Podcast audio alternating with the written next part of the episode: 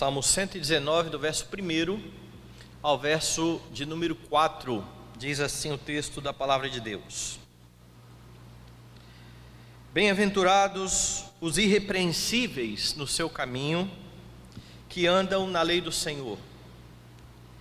Bem-aventurados os que guardam as suas prescrições e o buscam de todo o coração.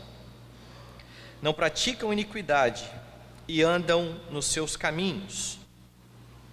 Tu ordenaste os teus mandamentos para que os cumpramos à risca. Vamos orar. Bendito Deus e Pai, exaltamos o nome glorioso do Senhor. Queremos agradecer o privilégio de nesta manhã do dia do Senhor nos reunirmos, ó Deus, para cultuar o teu nome. É bom, ó Deus, é agradável render louvores a ti. E sabemos, ó Deus, que quando a tua igreja se reúne para cultuar o Senhor, o Senhor se agrada em falar ao nosso coração. E é nesta esperança que nos colocamos diante do Senhor, diante da tua palavra nesse momento, rogando que venhas, ó Deus Santo, nos edificar para a tua própria glória e louvor. É a nossa oração em nome de Jesus. Amém. Meus irmãos, a partir de hoje nós acompanharemos o Salmo 119, um salmo extenso, mais extenso da Escritura, que trata da excelência da lei do Senhor. Cada versículo desse salmo menciona um aspecto da palavra de Deus. O livro dos Salmos, sabemos, é a coletânea de hinos do povo de Israel. Em hebraico, esse livro se chama Terrilim, literalmente significa louvores. Os salmos são poesias escritas para serem é, acompanhadas com instrumentos, daí você ter em vários dos títulos dos salmos salmo para instrumentos de cordas. Ah, na Septuaginta, a versão grega do Antigo Testamento, o nome do livro ficou ah, Salmoi, de onde vem o nosso nome atual, da, da palavra grega Salmoi. Vai aparecer essa palavra também no Novo Testamento.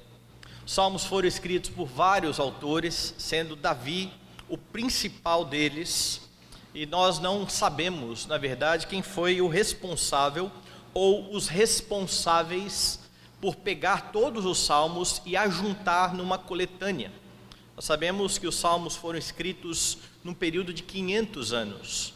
E alguém, um editor ou editores, eles ajuntaram estes salmos e fizeram então a nossa coletânea. Mas ainda que nós não saibamos quem foi aquele que juntou os salmos nessa coletânea, cremos que o Espírito que inspirou os salmistas a escreverem infalivelmente as palavras de Deus nos salmos, também guiou os editores para a ordem que nós temos aqui no livro.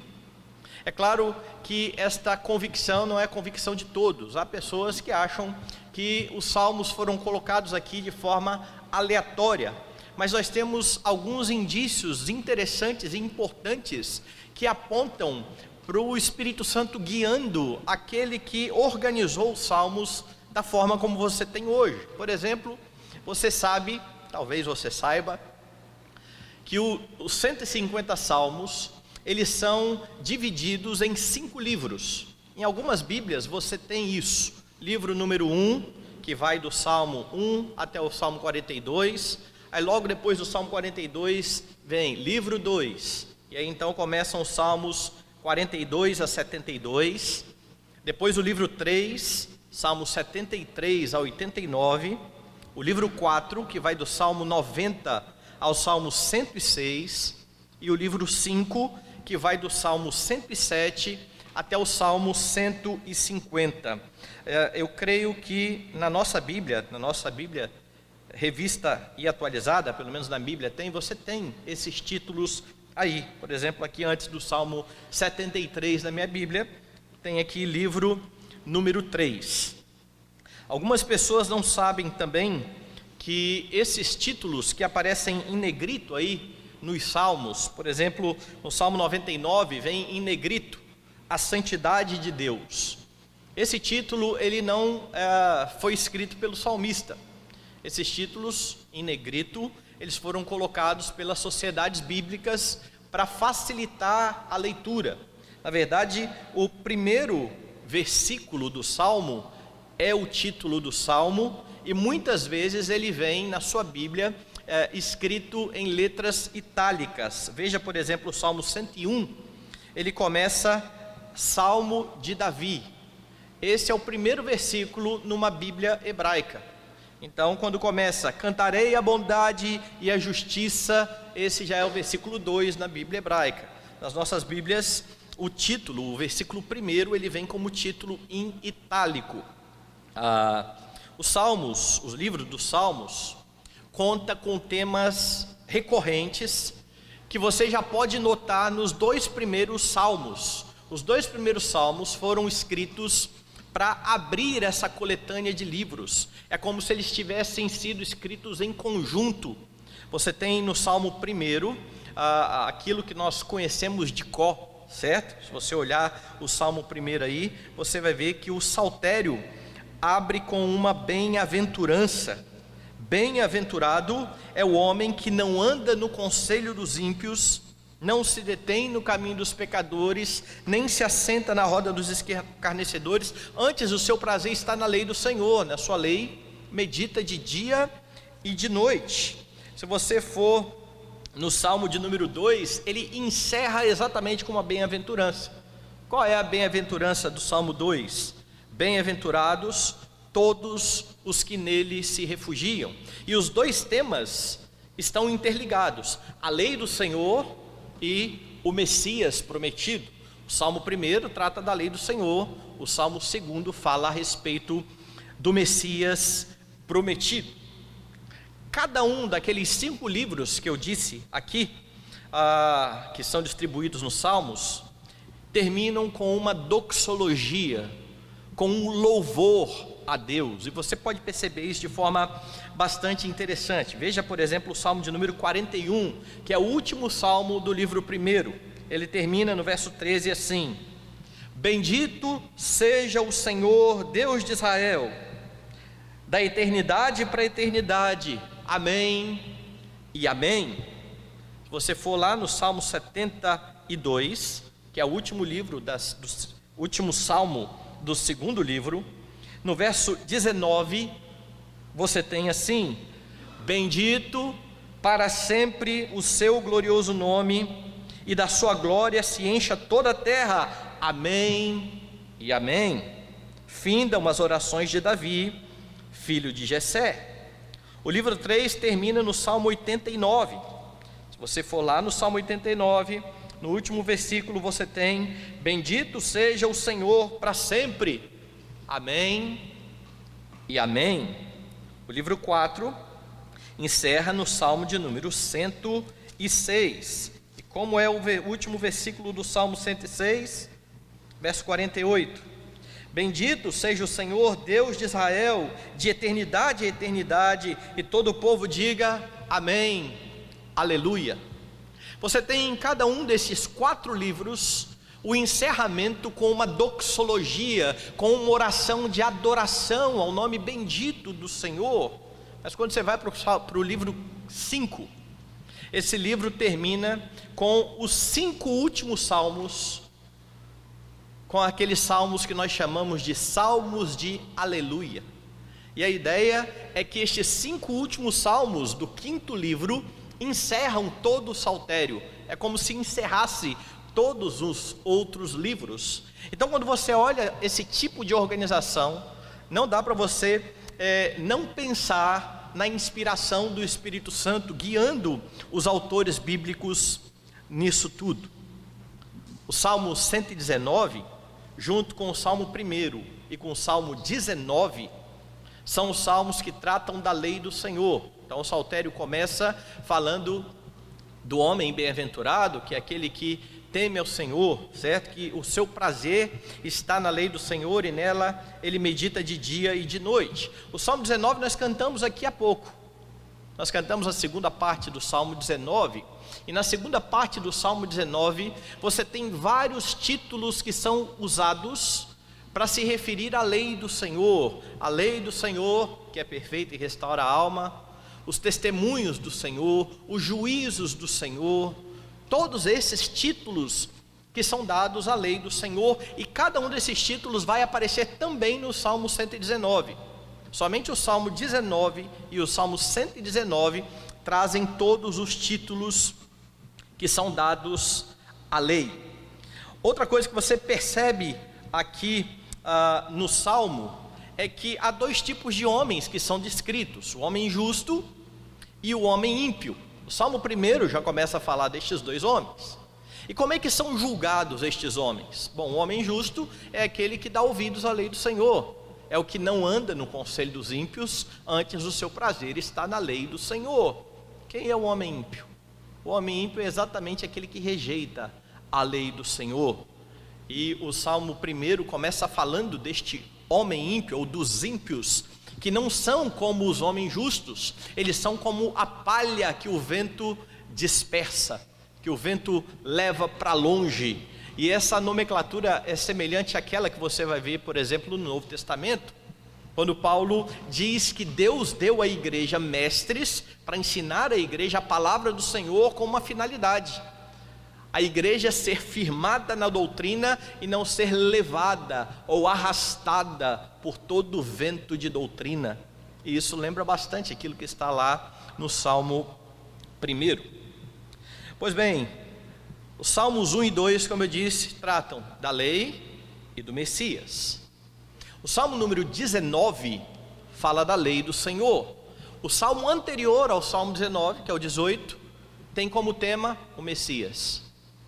O Salmo 119, que será o, o salmo que vai ser exposto, trata da lei do Senhor. Se você for no Salmo 118, qual é o tema?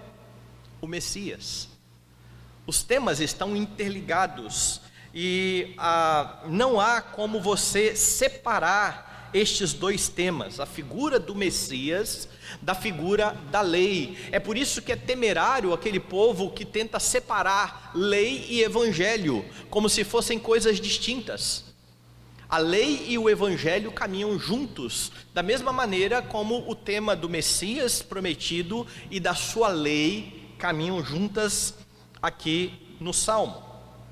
Este Salmo, o 119, assim como alguns outros, ele é escrito em forma de acróstico. Eu brinco que deve ter sido a SAF de Israel que elaborou lá o acróstico.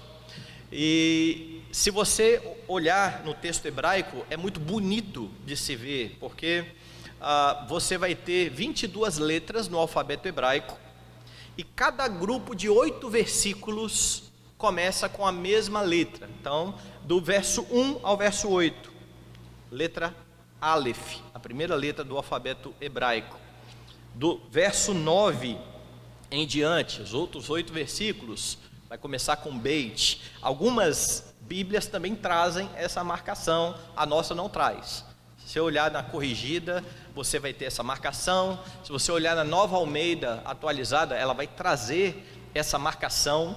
Mas para ficar fácil para você, se você olhar aí na sua Bíblia, dê uma olhada, por exemplo, no versículo 1 aí do Salmo 119, bem-aventurado, o B do bem-aventurado está negrito, certo?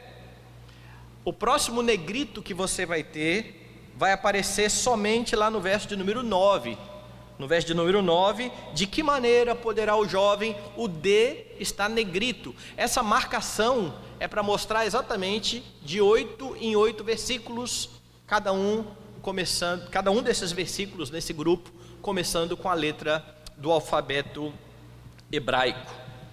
Ah, a cada domingo nós vamos ver quatro versículos, ou seja, a cada grupo de oito, os oito primeiros Aleph, Hoje nós vamos ver os quatro primeiros, no próximo domingo, os outros quatro versículos que começam com a letra Aleph. Então, no final da série, possivelmente, nós teremos 44 sermões. Os versículos de hoje, como eu falei, todos eles começam com essa primeira letra, a letra Aleph. E nestes quatro primeiros versículos, você aprende sobre como alcançar a felicidade. Felicidade é um tema importante para a vida do homem. Todo mundo está atrás disso, todo mundo está em busca da felicidade.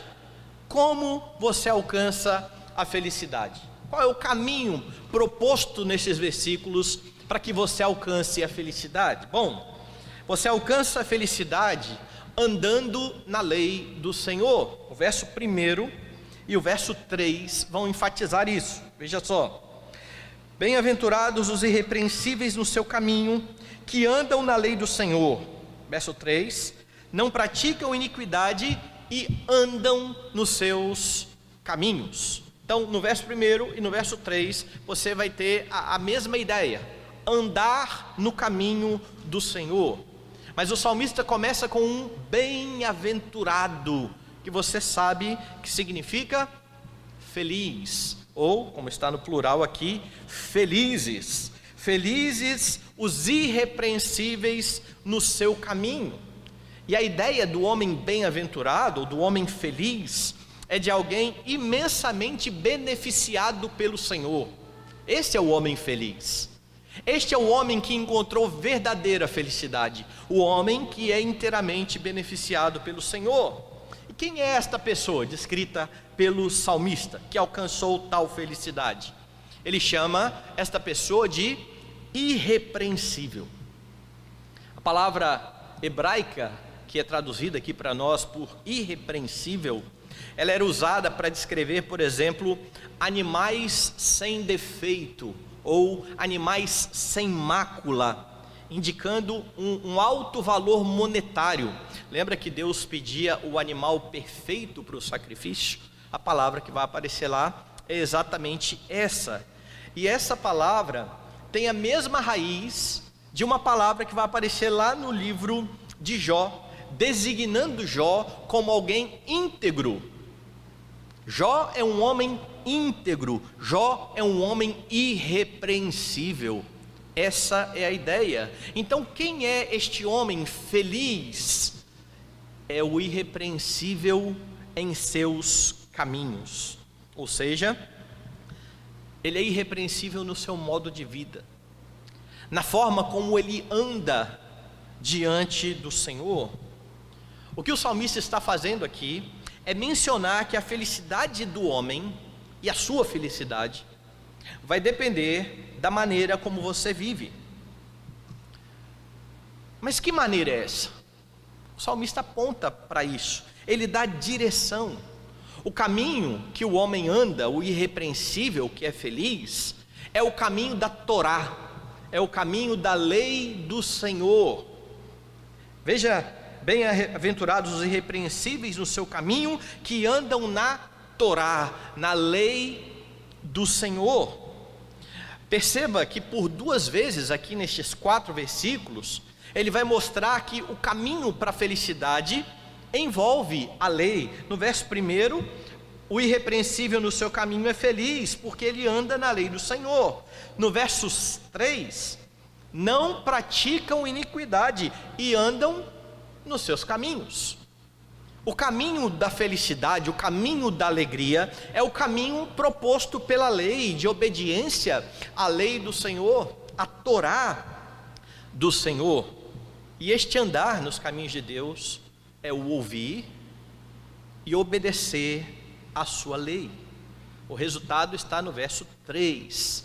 Quem ouve e obedece a lei do Senhor não pratica iniquidade, anda corretamente. Praticar iniquidade é andar em outro caminho. O caminho de Deus é o caminho santo. Quando você escolhe outro caminho, você está escolhendo um caminho de iniquidade. Se você lembrar bem, foi este o caminho escolhido por Adão. Deus colocou Adão no jardim do Éden. No catecismo das crianças tem uma expressão que eu gosto muito. De que natureza Deus criou os nossos primeiros pais? Deus criou os nossos primeiros pais santos e felizes. O homem foi criado santo e feliz. Santidade e felicidade estão juntos. Andam juntos. Adão era santo, Adão era feliz, Adão tinha diante de si o caminho para andar. E Adão tinha diante de si o caminho onde ele não deveria andar. Deus havia proibido dele tomar do fruto daquela árvore do conhecimento do bem e do mal, mas Adão res, resolveu andar no seu próprio caminho. O Senhor dá a sua lei, e a lei do Senhor reflete a santidade de Deus. A felicidade verdadeira consiste então em andar naquele caminho proposto pelo Senhor. Nosso catecismo vai ter como pergunta inicial qual é o fim principal do homem? O fim principal do homem é glorificar a Deus. Como é que você faz isso? Andando no caminho, cumprindo a lei do Senhor e gozando para sempre, tendo alegria nele para sempre. Então perceba, o nosso catecismo também não divorcia esses dois temas, a alegria e a obediência ao Senhor. O caminho escolhido por Adão parecia um caminho direito, se revelou um caminho de morte no final. Esse é o provérbio 14, verso 12. Há caminhos que ao homem parecem caminhos direitos, mas ao final é um caminho de morte. Ele olha diante de si, ele acha é um bom caminho, mas no final da sua caminhada ele encontra a morte. Ele encontra o desprazer. E desde que Adão abandonou o caminho da felicidade, o homem vive a buscar felicidade. O homem rejeita Deus, rejeita o caminho de Deus, e ele tenta trilhar um caminho próprio, achando que ele vai ter alegria, e aí então ele busca alegria nos aspectos da criação, naquilo que Deus deu a ele para o seu deleite, mas ele eleva estas coisas à categoria de ídolos, razão da vida é por isso que você vai ver pessoas dizendo: para você feliz, ser feliz, você precisa encontrar a razão da sua vida. E o homem vive desde Adão a encontrar ou a buscar a razão da vida ou o caminho para a felicidade. Só que você nunca vai encontrar a felicidade em outros caminhos.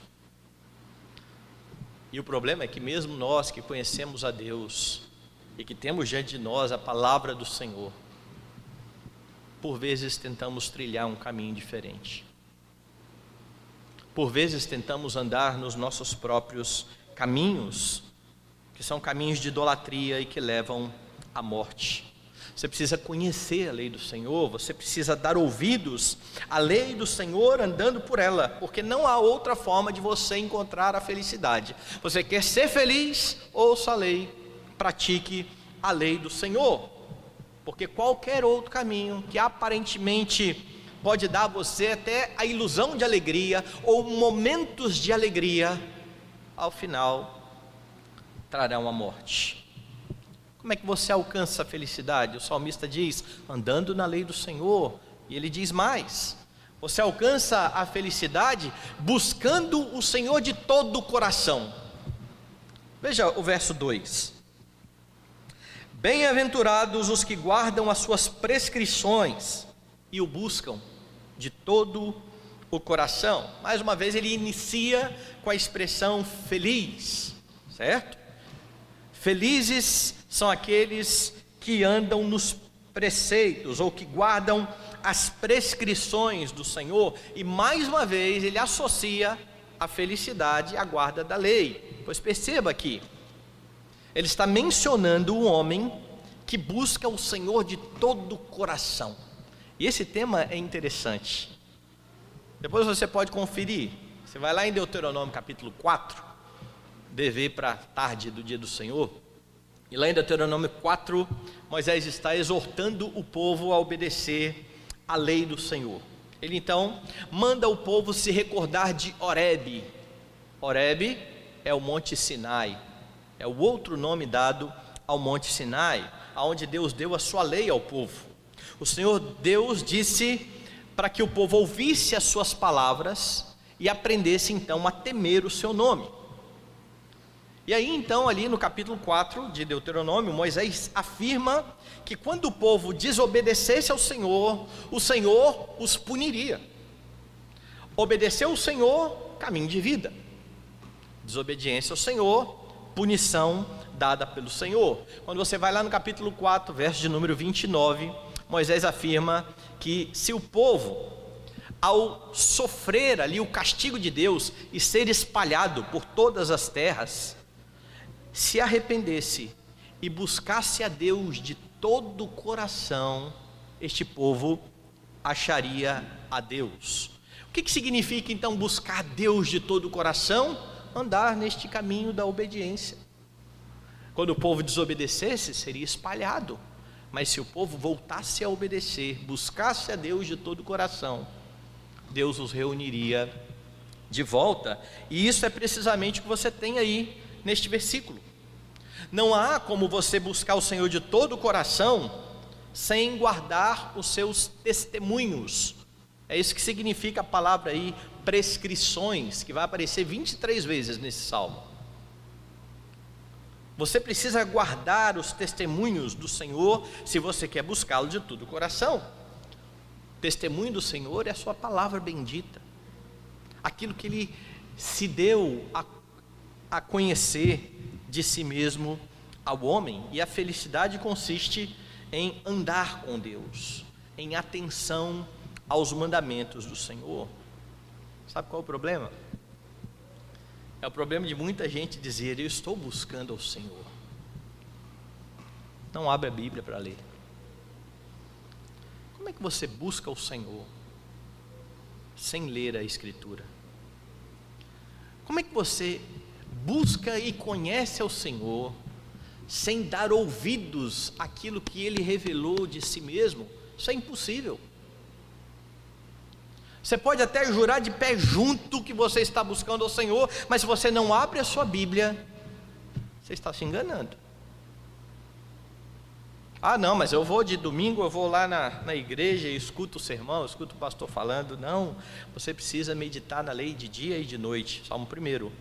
É assim que o justo faz. O seu prazer está na lei do Senhor e nela medita de dia e de noite.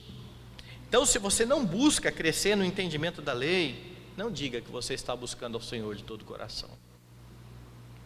Não afirme que você está é, de fato buscando um relacionamento com Deus. Se você lembrar do, do Novo Testamento, você vai lembrar que Jesus disse que, Mateus 6, ninguém pode servir a dois senhores, porque vai agradar um ou outro, ou vai desagradar um e, e agradar o outro. É impossível você ter a sua lealdade dividida entre dois senhores. Ali naquele contexto, a lealdade estaria dividida entre Deus e Mamon, entre Deus e o dinheiro, causa da ansiedade que está ali naquele texto. Por isso vos digo: não andeis ansiosos pelo que comer, você precisa de dinheiro para comer, pelo que vestir, você precisa de dinheiro para vestir. Só que o coração não pode colocar no dinheiro a esperança para isso. Eu vou ter o que comer e o que vestir se eu tiver dinheiro. Você vai ter o que comer e o que vestir se você buscar o Senhor. Buscar em primeiro lugar o reino de Deus, a sua justiça, estas coisas serão dadas. É assim que nós entendemos. O Senhor cuida dos seus filhos. E isso é interessante, porque se você não busca a Deus de todo o coração, guardando a lei, você vai começar a caminhar de acordo com os pensamentos próprios. E isso é coisa que os ímpios fazem. Isso é coisa que os homens sem Cristo fazem. Eles andam na nulidade do seu próprio raciocínio. Eles andam de acordo com aquilo que eles entendem que é bom e que é ruim. Você, você não, você é chamado para transformar a sua mente para renovar a sua mente, e isso só acontece quando você olha para a lei do Senhor. É ela que dá a você novas convicções e nova direção. E quando você não anda por esse caminho, você abriga ídolos no coração. Você começa a, a manufaturar ídolos que vão guiar o seu caminho. Cuide para não abrigar ídolos no seu coração. Cuide também para não ter uma aparência externa de piedade. Mudança aqui fora, onde todos olham e acham que você está andando bem, mas as motivações do seu coração não têm a ver com Deus e com a sua glória. Como você alcança a felicidade? O salmista continua e diz: cumprindo perfeitamente a lei do Senhor. Verso 4. Tu ordenaste os teus mandamentos para que os cumpramos à risca. Você quer ser feliz? Cumpra à risca a lei do Senhor. É isso que está dizendo o Salmo de número 4. Deus deu a sua vontade, Deus deu os seus mandamentos para que os homens o cumpram inteiramente. Se você olhar, por exemplo, a pergunta 93 do nosso Catecismo Maior, que trata da lei moral, você vai aprender que a lei moral é a declaração da vontade de Deus feita ao gênero humano, que dirige e obriga todas as pessoas à conformidade e obediência pessoal, perfeita e perpétua da lei. É por isso que você tem a expressão aqui: Deus ordenou os mandamentos para que você cumpra a risca. Pessoal, perfeita e perpetuamente. Não é possível alcançar felicidade sem a submissão total aos mandamentos de Deus, porque Deus não, não tolera o descumprimento da sua vontade. Quando os homens descumprem a sua vontade, ele os pune, esta é uma promessa dele. E a palavra que você tem aqui, traduzida para nós por arrisca, aponta para essa integralidade. Ela significa literalmente muito ou extremamente. Ficaria assim: Tu ordenaste os teus mandamentos para que os cumpramos extremamente, ou para que os cumpramos muito. Essa é a ênfase aqui do salmista e isso aponta para mais uma vez a importância de você conhecer a lei do Senhor. Porque você nunca vai conseguir cumprir a lei sem conhecê-la, sem conhecer os mandamentos. Lembrando que a ignorância quanto aos mandamentos não desculpa o homem. É por isso que você tem é, sacrifícios pela, pelo pecado de ignorância no Antigo Testamento. Ainda que você não saiba que está pecando ou por que, que você pecou, aquilo continua sendo pecado e passivo da disciplina do Senhor. Mas os crentes, por vezes, entram naquela onda do pelo menos. Ó, eu não cumpro tudo não, mas pelo menos eu faço isso. Pelo menos. Sabe qual é o problema? Deus não aceita o pelo menos.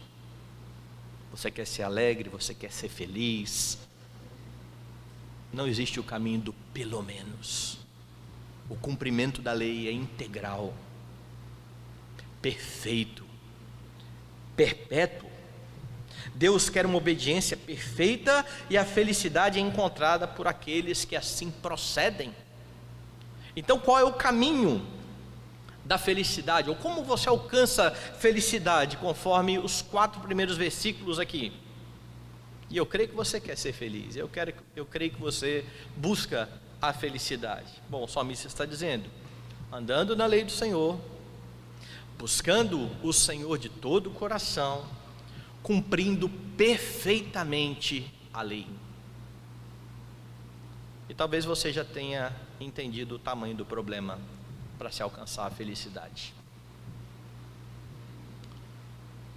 Diante de tudo isso, meus irmãos, há uma boa e uma má notícia.